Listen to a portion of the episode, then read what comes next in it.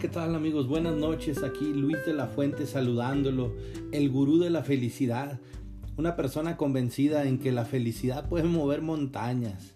El día de hoy quiero hablar contigo acerca de algunas claves pues para una familia feliz y unida. Ahora esto de la pandemia ha generado pues que se rompa un poquito la comunicación entre padres e hijos, entre amigos, entre compañeros de trabajo. Pues no ha sido fácil esta parte de la, de la falta de comunicación o, o del cambio en el tipo de comunicación. Entonces como yo soy un convencido de que la felicidad en la familia te puede traer muy buenos resultados. El día de hoy quiero hablar acerca de algunas claves para una familia feliz y eso hace que sea una familia unida, ¿no? Cuando piensas en una familia feliz, ¿qué es lo primero que se te ocurre?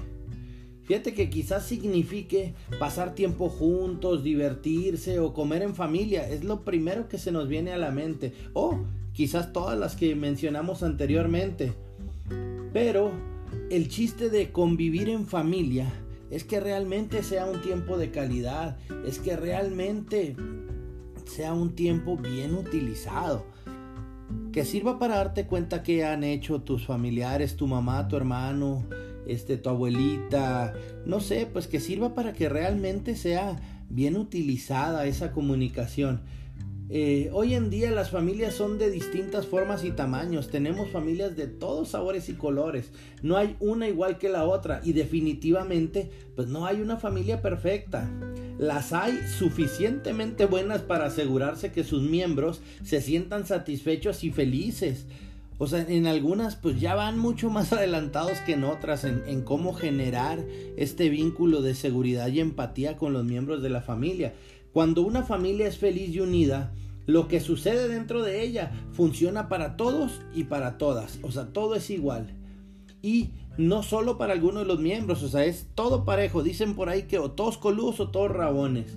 Es decir, cada uno de sus integrantes se sienten amados, valorados, reconocidos, apreciados por todos los demás esta dinámica familiar permite que cada uno tome decisiones, explore el mundo, salga a buscar sus propios objetivos, sus propias metas, cometa sus propios errores, que eso es muy importante, porque recuerda que cuando cometes un error y vas y lo compartes en la familia, le sirve a todos para aprender por igual. En las diferentes situaciones que se presentan van generando que cada uno de los miembros de la familia lo solucione con diferentes herramientas. Esto va enriqueciendo al resto de la familia. Cuando tú te das cuenta que tu hermano tuvo un problema y lo solucionó de tal o cual manera, pues te puedo asegurar que el día que te pase a ti, ya vas a estar mucho más adelantado de cómo poder hacerlo. Aunque lo hagas a tu manera, pero ya tienes el ejemplo o ya tienes la experiencia de alguien más cercano, que en este caso es un familiar, de cómo le hizo para que esto sucediera. No hay una fórmula perfecta o una infalible para lograr que esto suceda, ¿no? Por lo que yo te voy a compartir algunas claves, ¿no? La número uno, fíjate, la principal es que hablen. Es muy muy importante establecer espacios donde la familia completa tenga la libertad de expresar sus opiniones, pensamientos y sentimientos. Claro, esto sí, todo con respeto, sin sentirse juzgados o criticados. Esto ayuda a que sus miembros sientan que tienen una red de apoyo segura y estable, a que sientan que lo que en ese momento están haciendo, eh, pues no va a ser juzgado, no, no los van a criticar o simplemente pues que no están poniéndolos en tela de juicio, ¿no?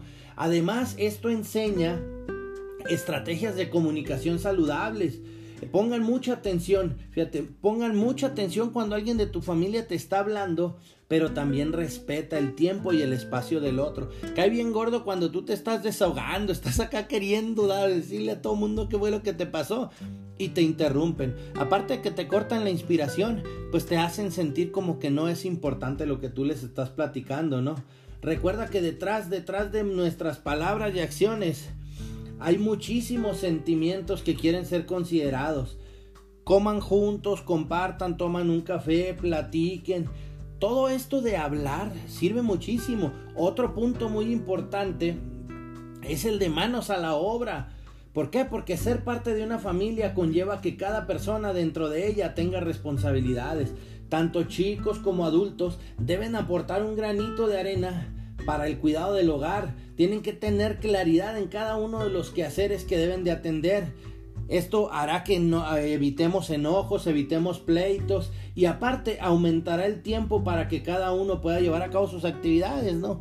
es que fulanito tiene que lavar los platos los lunes, martes y miércoles. Y no, pues al otro le toca jueves, viernes y sábado. No, pues a mí me toca sacar a pasear al perro, a mí me...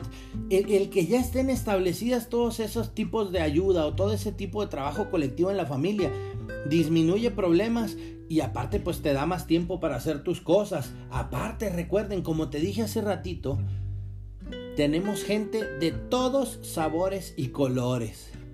Entonces va a haber muchísimas diferencias, pero te digo algo, hay que sacarle provecho a estas diferencias. Abracen sus diferencias. Así como las familias son diferentes una de la otra, las personas también lo son. No esperen que todos hagan o les gusten las mismas cosas, que aprendan al mismo ritmo o que sean extrovertidos. Yo te invito a que abracen y apoyen los distintos talentos, hobbies, personalidades cada persona dentro de la familia necesita saber que pertenece a esa familia, necesita saber que es un miembro vital de ella, sin importar lo diferente que sea. O sea, cada uno necesita sentirse querido. Entonces recuerda la felicidad, la alegría, todo eso que pasa, pues va fortaleciendo la parte emocional, la parte emotiva, e inclusive hasta te dan más ganas de hacer las cosas y hay un beneficio físico. Otra, por esto mismo que te estoy diciendo que tienen que estar muy, muy marcados los roles de cada uno de los miembros, pues hay que tener los límites claros y con toda su letra C, L, A, R O S, clarititos. Bueno, yo dije claros, pero es clarititos. ¿Por qué? Porque los padres son padres y los hijos son hijos. Cada uno llegó a este mundo a ocupar su lugar. O sea, tú vas a seguir siendo siempre el papá, tú vas a seguir siempre siendo el hijo en esta familia de la que estamos hablando, ¿no? Por esta razón, pues recomendamos alejarnos del famoso soy amigo de mis hijos. Tú no llegaste a ser amigo de tus hijos, tú eres el papá o tú eres la mamá. Puedes ser un papá o una mamá buena onda, pero no puedes ser un amigo. ¿Por qué? Porque hay muchas cosas que involucran esta parte tan delicada de la amistad, ¿no? O sea, tú eres su papá o eres su mamá. Pueden llevar una relación fregoncísima, pueden ser muy buena onda unos con otros, pero no, no pueden ser amigos. ¿Por qué? Porque esto provoca confusión a la hora de corregir y guiar. Dar cariño, apertura, flexibilidad, confianza y apoyo no significa que se pierda la realidad de los roles de cada persona.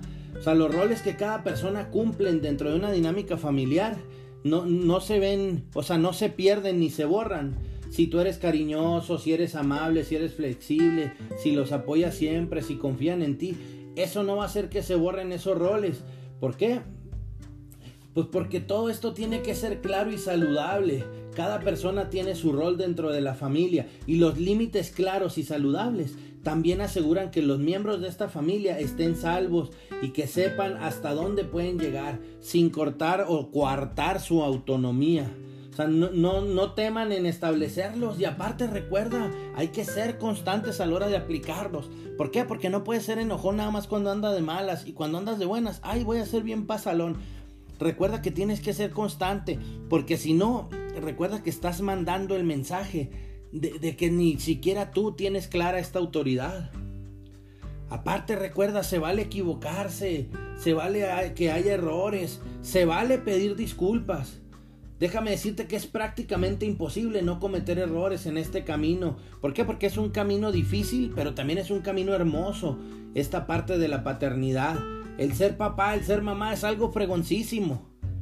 Pero también es algo que, que tiene su, su chiste, que tiene su, su parte de experimentar a ver qué te funciona mejor. No teman equivocarse, papás y mamás. No teman equivocarse y pedir disculpas. Aprovechen esta oportunidad para mostrar cómo debe de hacerse. No lo dejes pasar ni te avergüences. Esto es más valioso que la imagen perfecta que a veces uno quiere dar. Recuerda que si ellos ven que tú te equivocas y pides disculpas, eso mismo les estás enseñando a que no tiene nada malo equivocarse, Hay que aprender de esos errores, pero hay que pedir disculpas cada que te equivocas. Hay que hacer las cosas de la manera correcta. Hay que dar amor. O sea, es amor, amor y amor. Hay que decir te quiero a las personas importantes. Hay que hacer que las personas que son importantes para ti sepan qué tan importantes son. Esta parte del amor, de la alegría, de la empatía. Simplemente el poder de un abrazo, una palabra de aliento, un mensajito escondido en las loncheras, un WhatsApp ahora con la modernidad, ¿verdad? Un WhatsApp ahí de vez en cuando.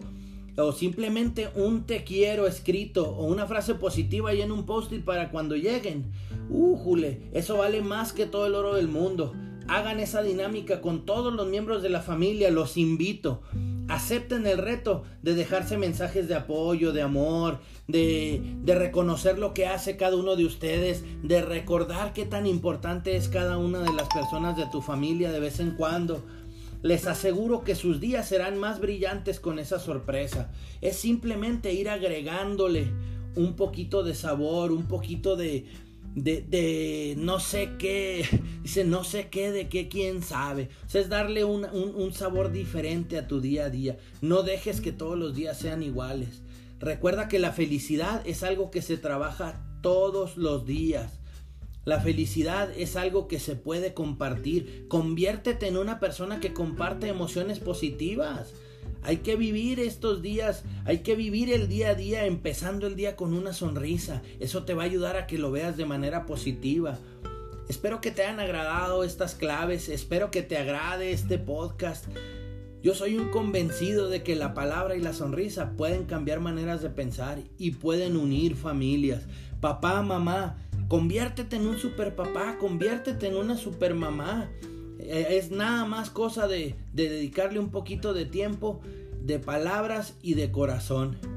Entonces se despide de ti Luis de la Fuente, el gurú de la felicidad, coach en risoterapia, coach en mindfulness. Espero me sigas en mis redes sociales. En Facebook estoy como Luis de la Fuente Conferencista. En Instagram estoy como Luis Conferencista. Entonces estamos a la orden. Recuerda, hay que empezar el día con una sonrisa. La sonrisa es gratis, llévate una hasta la vista. Nos vemos.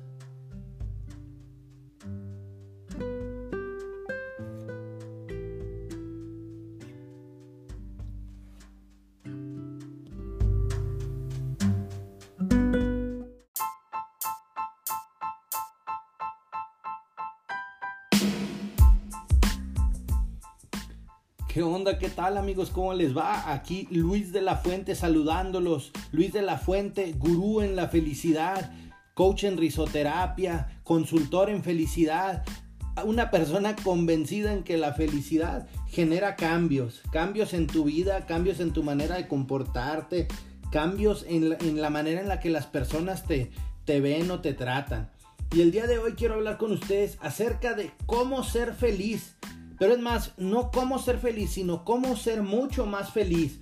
Y tenemos algunos pasos prácticos que espero que te sirvan, espero que los puedas llevar a cabo en tu día a día. ¿Por qué? Porque yo empecé en esto, en este proyecto, solo teniendo una cosa en mente, la cual era poder ayudar a las personas a ser mucho más felices poder ayudar a las personas a sacar la mejor versión de su persona, pero de una manera positiva, de una manera alegre y que esto lo hicieran todos los días.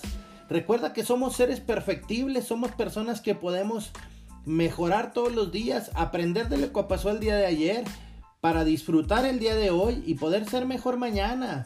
Entonces fíjate, ¿por qué? Porque así como tú o como otras personas o como yo, en algunos momentos hemos estado cansados de nuestros resultados, cansados de ese trabajo al que tenemos que ir todos los días, sintiéndonos culpables porque no logramos nuestros objetivos o simplemente sentimos que no hemos avanzado hacia nuestros sueños. Hemos estado ahí en ese trabajo y sabemos que es una etapa típica, pero que puede hacerse más corta de lo que normalmente es. Si tú ves esto con una actitud positiva, con una actitud eh, más alegre, pues no se te hace tan pesado el día a día. Hemos aprendido mucho durante el camino de la vida. Yo creo que tú has aprendido más que yo. Y espero que nos lo puedas compartir un día de estos, pero todos hemos aprendido mucho de la vida y lo que más queremos es generar un impacto y un cambio en todos aquellos que están pensando en, las situaciones diferentes que les han tocado o en este momento están pasando por una situación compleja. Eh, ahí fue donde yo me quise poner a investigar un poquito, pues en qué podía yo ayudar o qué podíamos hacer para ayudar a las personas en el cómo ser mucho más feliz a largo plazo, o sea, que no sea nada más feliz hoy, sino que el ser feliz sea un estilo de vida. Y aquí vamos a empezar con el primer consejo que yo te tengo es gracias, gracias, gracias. O sea que hay que ser una persona muy agradecida. ¿Por qué? Porque la gratitud trae felicidad. La ciencia lo dice. Hace algún tiempo se realizó un estudio entre personas a las que se les colocaba como tarea agradecer por tres cosas todas las noches durante 21 días. Y al concluir este estudio, se dieron cuenta que estas personas habían incrementado su nivel de satisfacción y por lo tanto eran más felices. El nivel de felicidad ante la vida había mejorado. Y esto es solamente un, estudio cortito. El agradecimiento nos ayuda a relativizar y nos permite ver que nuestra situación, por más mal que se encuentre, está mejor que la de muchas otras personas. Yo sé que ahí es donde has de pensar, pero yo me preocupo por lo mío. Pues sí, pero no tienes todos los problemas del mundo, nada más tienes los tuyos. De hecho, el simple motivo de que puedas leer, este, que puedas dar las gracias, que puedas comer, que puedas caminar, te hace un ser privilegiado con respecto a una gran parte de la población que ni siquiera sabe leer, que no tiene luz, que no tiene computadora, que no tiene internet, que no tiene cómo escuchar esto que yo estoy dando. Te invito a que hagas este reto durante 21 días a ver qué pasa. Tienes que agradecer bastantes veces, pero vamos a ponerle un número. Agradecer siete cosas o a siete personas durante el día. Y eso hay que hacerlo durante 21 días. Otro de los consejos es que, este, pues a veces nos vamos con la frase de si el dinero compra felicidad. Y esta es una frase que suena mentira, sin embargo, tiene mucho de cierto. Bueno, en parte. ¿Y por qué? Porque el dinero puede, no es que compre la felicidad, pero sí te compra tranquilidad. Normalmente cuando tú no estás batallando por problemas económicos, cuando tu familia puede comer, cuando la escuela de tus hijos está cubierta, cuando la parte de, del vestido, de la ropa está cubierta, pues no te hace feliz, pero sí te da tranquilidad. Y el estar tranquilo te ayuda a ser una persona feliz. Porque ahí es donde entra esta parte de examinar tu interior. Yo te voy a decir algo. Si te ganaras la lotería, te puedo asegurar que esa no iba a ser la solución, porque no íbamos a saber qué hacer con el dinero. Luego ahí entra la parte de que, ching, ¿y ahora qué hago? ¿Qué carro me compro? ¿O a quién le doy? ¿O a quién ayudo? O sea, íbamos a terminar gastándonos el dinero y no nos va a saber a nada porque no lo trabajamos. Otra cosa, recuerda que hay que sonreír todos los días. Aunque tengas los dientes torcidos, sonríe. Aunque estés chimuelo, pues sonríe. ¿Por qué? Porque cuando sonreímos, inmediatamente la atmósfera, el ambiente en el que estás cambia. Tengo por costumbre siempre que estoy en lugares públicos sonreír. Hace poco, por ejemplo, estuve en el aeropuerto. Siempre que yo sonreía sentía que alegraba un poco la noche a las personas que me miraban hasta que me topé con alguien, pues que no le gustó mi sonrisa.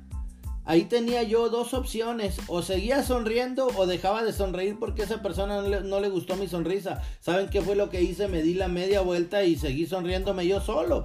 ¿Por qué? Porque el sonreír a mí me ayuda a sentirme mejor y también me convierte en alguien que comparte emociones positivas. Ahí es donde te das cuenta pues que no somos monedita de oro y que no le vas a caer bien a todo mundo. Todas las demás personas que me veían sonreír me contestaban con una sonrisa. Esa persona no le gustó, pues ni modo, me di la media vuelta. Sonó a canción, ¿verdad? Me di la media vuelta este, y seguí adelante. Es importante además resaltar que la risa y la sonrisa son contagiosas y producen bienestar. Si no te sale natural, simplemente esfuérzate por sonreír. Ya verás que luego, sin necesidad de presionarte, estarás sonriendo sin problema alguno. Recuerda que si tú sonríes, hay algo que se llama neurona espejo. Cuando alguien más te ve sonreír, le dan ganas de sonreír sin saber por qué. Y más, si tu sonrisa es bien contagiosa, pues mucho mejor. Entonces recuerda que eso lo tienes que hacer para que las personas también empiecen a sonreír. Empieza a trabajar esto de la neurona espejo. Otro punto, hace ratito yo te decía que tenías que estar tranquilo contigo. Y te lo voy a decir así, a veces nos enojamos, a veces nos decepcionamos de algunas personas, pero ahí es donde tiene que entrar el perdón y el olvido. ¿Por qué? Porque el rencor solo hace daño al que lo tiene, en este caso tú. Si tú le guardas rencor a una persona, en ocasiones creemos que como yo le guardo rencor, pues la otra persona se siente mal. Discúlpame que te lo diga, pero a la otra persona le vale madre. A la persona que le está haciendo daño es a ti cuando le guardas rencor a alguien. Entonces hay que aprender a perdonar y olvidar. Fíjate que yo hace tiempo escuché la historia de dos personas, un padre y un hijo que habían dejado de hablarse durante 10 años. Ellos se habían convertido en algo peor que enemigos, se habían vuelto desconocidos. ¿Por qué? Porque durante 10 años no se dijeron la palabra. Un día tuvieron que encontrarse por una muerte en común de un pariente que los unía.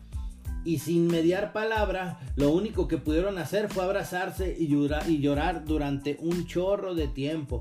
Unas horas más tarde, ya cuando estaban ahí al calor del chocolate o el cafecito, empezaron a hablar y se dieron cuenta que ninguno de los dos recordaba exactamente por qué estaban tan enojados. De hecho, cada uno de ellos tenía una idea o una posición válida, pero irrelevante al mismo tiempo. O sea, cada uno de ellos tenía razón en su manera de ver las cosas. Cuando se dieron cuenta del tiempo que habían perdido por un rencor absurdo, se lamentaron y renovaron su relación. Pero perdieron 10 años, pues, y ni siquiera ya se acordaban por qué. O es más, o ni siquiera lo habían discutido. Es posible que algunas veces nos enfrentemos en peleas y discusiones que solo llevan a hacernos sentirnos tristes. Y te enojas. Nada más vas a pasar un mal rato. Hay que aprender a soltar. Hay que aprender a lo que no te sirve, suéltalo. ¿Para qué andamos cargando rencores? ¿Para qué andamos cargando enojos? ¿Para qué andamos cargando malas cosas. ¿Por qué? Porque cuando la rabia perdura se convierte en rencor y ese sentimiento es uno de los que menos sentido tienen. ¿Por qué? Porque con el rencor el único que sufre es el que lo siente, era lo que te decía hace ratito. Pues. O sea, el único que se está haciendo daño eres tú. Otra cosa, el vaso medio lleno o el vaso, el vaso medio vacío. Tienes que aprender a ver las cosas de manera positiva. Yo te invito a que todo lo que te pasa en el día a día lo veas de manera positiva. Es mucho más padre ver el vaso medio lleno que ver el vaso medio vacío. La realidad es como, como nada más eh, no saber cómo reaccionar a lo que te incomoda. Entonces, pues si no sabes de todos modos qué es lo que va a suceder, pues mejor empieza a ver el vaso medio lleno. Recuerda que siempre tenemos que dar lo que podamos y recibe también con el mismo entusiasmo. Hay veces que somos tan orgullosos o que creemos que no nos merecemos algo que al momento de recibirlo no, no, no, lo hacemos con los brazos abiertos. Entonces recuerda que tienes que dar siempre lo mejor de ti y también recibir de la misma manera. Dar es mejor que recibir. Esta es una frase que ha estado muy de moda y sin embargo no sé si sea cierta, fíjate. ¿Por qué? Porque lo que sí han comprobado en algunos estudios es que cuando damos de forma constante y lo hacemos en cualquier circunstancia, se incrementa, se incrementa nuestra felicidad, pues. Por eso que te decía yo al principio, que tienes que hacer algo por los demás, tienes que dar, tienes que trabajar, tienes que ser este, agradecido, la parte de la gratitud. Al mismo tiempo, algo que no escuchamos mucho es que con la misma disposición que doy debería estar dispuesto a recibir y mandar señales a Dios, la vida y el universo de que quiero recibir todo lo que tenga para darme. Si te fijas, en ocasiones Está muy choteada la frase, pero tiene muchísima razón eso de que tienes que soltar, tienes que sacar cosas de tu vida para poder recibir. Tienes que soltar, tienes que hacer espacio en tu vida para que te lleguen cosas nuevas, pues una sonrisa, un abrazo, una noticia de alguien a quien no habías visto después de mucho tiempo. Todo eso genera una expectativa y genera felicidad en ti. Llénate de felicidad, cabrón. O sea, venimos a este mundo a ser felices. Yo sé que la felicidad no es siempre, pero más bien la felicidad sí es siempre. No siempre estamos contentos, pero la felicidad se trabaja todos los días. Y aparte, ¿sabes qué? Relativiza. En perspectiva, seguramente estás mejor de lo que te imaginas. Sé feliz con lo que tienes. Muchas veces estamos esperando que llegue algo a nuestras vidas y no aprovechamos lo que ya tenemos. Es que quiero el carro del año, pero tengo uno que todavía me sirve, aprovechalo. Es que mi hijo va en este colegio y lo quiero meter al otro más caro. Ok, pero disfruten lo que está pasando en este momento. Sé feliz con lo que ya tienes. Sé feliz con lo que ya llegó a tu vida. Sé feliz con lo que ya te pertenece. No estemos siempre buscando el, tener más cosas, o sea, hay que aprender a ser feliz con lo que tenemos. Muchas veces en nuestra mente los problemas son mucho más grandes de lo que en realidad son. Aprende a relativizar y a pensar en todo momento que te suceda algo bueno. A pesar de los problemas, aprende a pensar en soluciones y no en los problemas. Yo a mí me gusta mucho esta parte que cuando algo te pasa, en vez de decir ¿por qué me pasó a mí? Mejor di, ¿para qué a mí? ¿Para qué me pasó a mí? Tómalo como un reto. O sea, tómalo como un reto. Porque, ¿Para qué me pasó a mí? ¿Qué bueno puedo sacar de esta situación? Y aparte, pues recuerda que la felicidad viene desde el corazón y del cerebro. Hay que enseñarle a nuestro cerebro a que tu comportamiento sí importa. Entonces hay que decirle a tu cerebro que realmente quieres ser feliz. Dicen por ahí que mente sana en cuerpo sano. Pues hay que salir a caminar. Aquí ahí medio me mordí la lengua, ¿eh? Pero hay que salir a caminar, hay que hacer ejercicio, hay que bajarle un poquito a los refrescos, hay que bajarle un poquito a las harinas. ¿Por qué? Porque pues tienes que cuidar este, o sea, esta carrocería que Dios te dio pues no va a durar para siempre. Entonces tienes que cuidarla. ¿Por qué? Porque la felicidad viene del corazón y del cerebro que están adentro de esa carrocería, de eso, adentro de ese armazón. Pues hay que cuidarlo. Entonces, recuerda que para ser feliz no necesitas mucho. Hay que ser agradecido. Hay que perdonar, hay que olvidar. Hay que ser feliz con lo que tenemos. Hay que aprovechar qué es lo que pasa en nuestras vidas. O sea, hay que simplemente aprovechar lo que tenemos y si, si tú das con entusiasmo, recibir con el mismo entusiasmo. Recuerda que una sonrisa es gratis. Cuando tú regalas a alguien una sonrisa, estás regalando momentos de alegría, estás regalando momentos extras de vida.